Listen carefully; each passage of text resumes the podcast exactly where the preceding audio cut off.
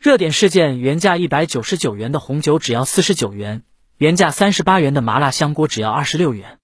一段时间以来，零七商品备受追捧，相当一部分消费者还是年轻人。他们自称临时工，游走于各类折扣店的零七食品尾单产品处理区，热衷用打折的价格享受不打折的美味。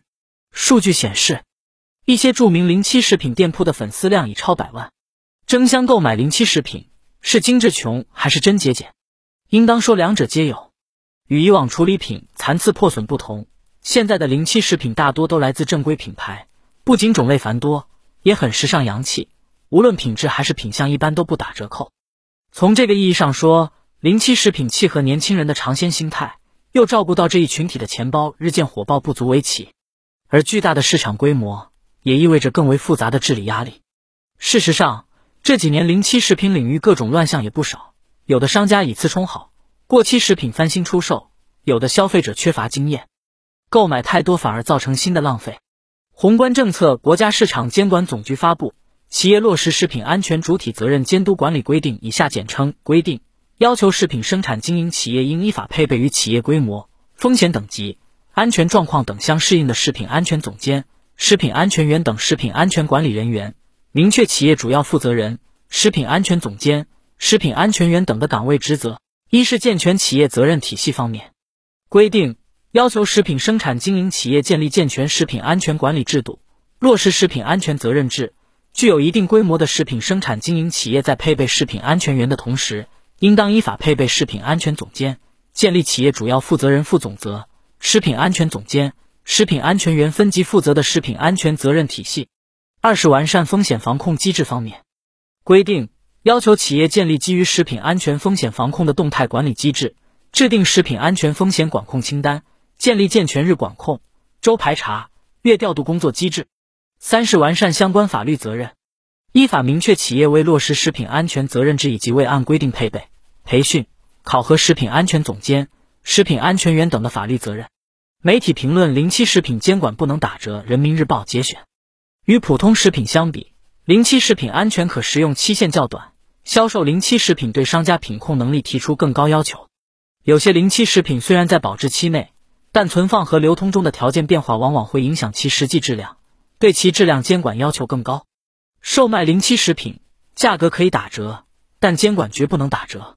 售卖零七食品，要充分保障消费者的知情权。反食品浪费法明确规定，超市。商场等食品经营者应当对其经营的食品加强日常检查，对临近保质期的食品分类管理，做特别标示或者集中陈列出售。然而，实际情况是，一些商家并没有设立专门的临期食品销售区，而是将打折的临期食品和正价的食品混在一起出售。有不少消费者以为这是商家的短期促销手段，不会仔细查看食品保质期，购买后过几天准备食用时才发现已经过期。监管部门应督促和抽检商家是否在临期食品促销中向消费者做出明确提示，纠正不当经营行为。对于临期食品的界定也应更加精准。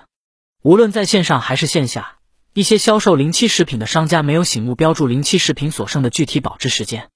对于临期食品的界定，目前并没有明确的国家标准，尽快制定出台更加科学的、统一的国家标准，才能给临期食品加上更精确的倒计时，让消费者买得明白。吃的安心。此外，还要进一步加大对不法商家的处罚力度。监管部门要执行常态化检查，制定临期食品销售交易规范，督促企业依法依规经营。对隐瞒临期食品信息、恣意翻新销售过期食品的不法商家，要加大处罚力度。对临期食品监管同样要落实四个最严要求，用最严谨的标准、最严格的监管、最严厉的处罚、最严肃的问责。确保百姓舌尖上的安全。粉笔分析理清脉络，提出对策，主要意义一让买家能尝鲜。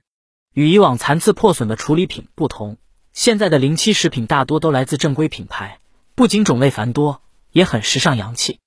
无论品质还是品相，一般都不打折扣。因此，临期食品既照顾到年轻人这一群体的钱包，也契合他们的尝鲜心态。二让商家有钱赚。临期商品超过保质期后会被销毁或被丢弃。再加上人工成本，无疑会产生一笔不小的费用。而将临期食品降价出售，可以避免因销毁或丢弃而亏本，同时还能获得一部分收益。三让资源少浪费。我国是人口大国，粮食问题一直是关系国计民生的重大问题。在全球范围内，每年约有三分之一的粮食被损耗或浪费，达十三亿吨。而商超根据规定处理的临期食品也是导致浪费的重要一环。临期食品的热销为减少食物浪费提供了新方案。近年来，国内多地尝试开设形式多样的食物银行等公益项目，通过企业捐赠或爱心人士资助购买，将临期食品免费提供给困难家庭，为他们解决食物方面的困扰。这些都对合理利用临期食品。避免食品浪费起到了不小的作用。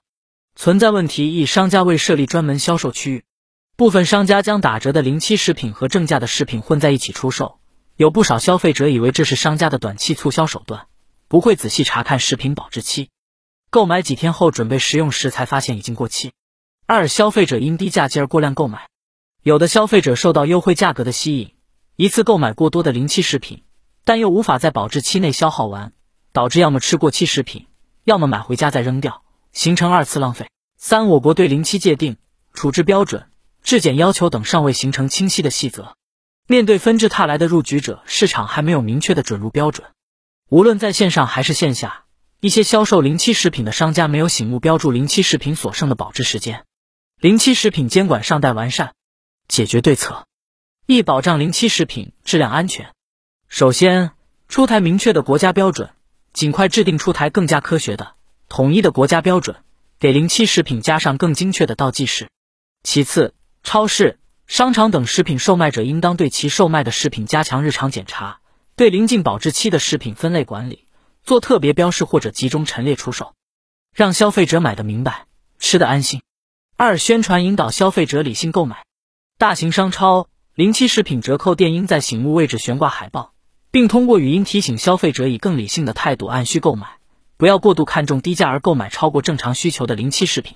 三、加大对不法商家的处罚力度，监管部门要执行常态化检查，制定临期食品销售交易规范，督促企业依法依规经营。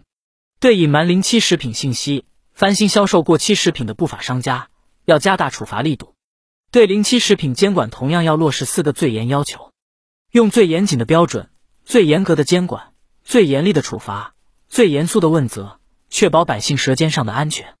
四、开发临期食品更多消耗途径，政府应推动形式多样的公益项目的开展，如食物银行等，通过企业捐赠或爱心人士资助购买临期食品，将其免费提供给困难家庭，做到物尽其用，避免食品浪费。迁移使用关键词京剧方法亮点例子：关键词京剧迁移京剧，保障国家食品安全是一个永恒课题。任何时候这根弦都不能松。在我们这样一个人口大国，食品安全了，实现经济发展、社会稳定、国家安全才有基础。可以作为过渡句使用，程程是一个永恒课题。任何时候这根弦都不能松。在我们这样一个人口大国，城城安全了，实现经济发展、社会稳定、国家安全才有基础。例，你对我国粮食安全怎么看？运用从意义到对策的过渡句，保障粮食安全是一个永恒课题。任何时候这根弦都不能松。在我们这样一个人口大国，粮食安全了，实现经济发展、社会稳定、国家安全才有基础。对此，我建议采取如下措施：方法迁移主体法，在媒体评论部分，关于如何监管临期食品，作者从消费者、法律界定、商家处罚方面提出了对策。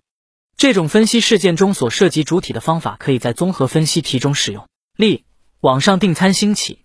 但是出现食品质量无法保证、无证经营等现象，对此你怎么看？运用第一，政府完善相关立法，一方面细化完善制度，如要求订餐平台三证齐全，送餐时间不得超过两小时，如出现黑作坊，应对于订餐平台进行严厉处罚；另一方面，建立相关问责机制，明确监管主体，督促其履行监管职责。第二，监管部门加强监督。要求各平台签署食品质量承诺书，督促行业自行整改，加大处罚力度。市场监管部门发现一起，查处一起，完善举报机制，对于举报属实的举报人进行适当奖励。第三，平台加强自身约束，订餐平台自身建立完善的商家上线机制，对于注册的商家进行资格审核，对通过资格审核且后续口碑较好的商家可以给予适当的补贴奖励，对存在问题的商家进行封号处罚。平台加强自律，维护消费者食品安全。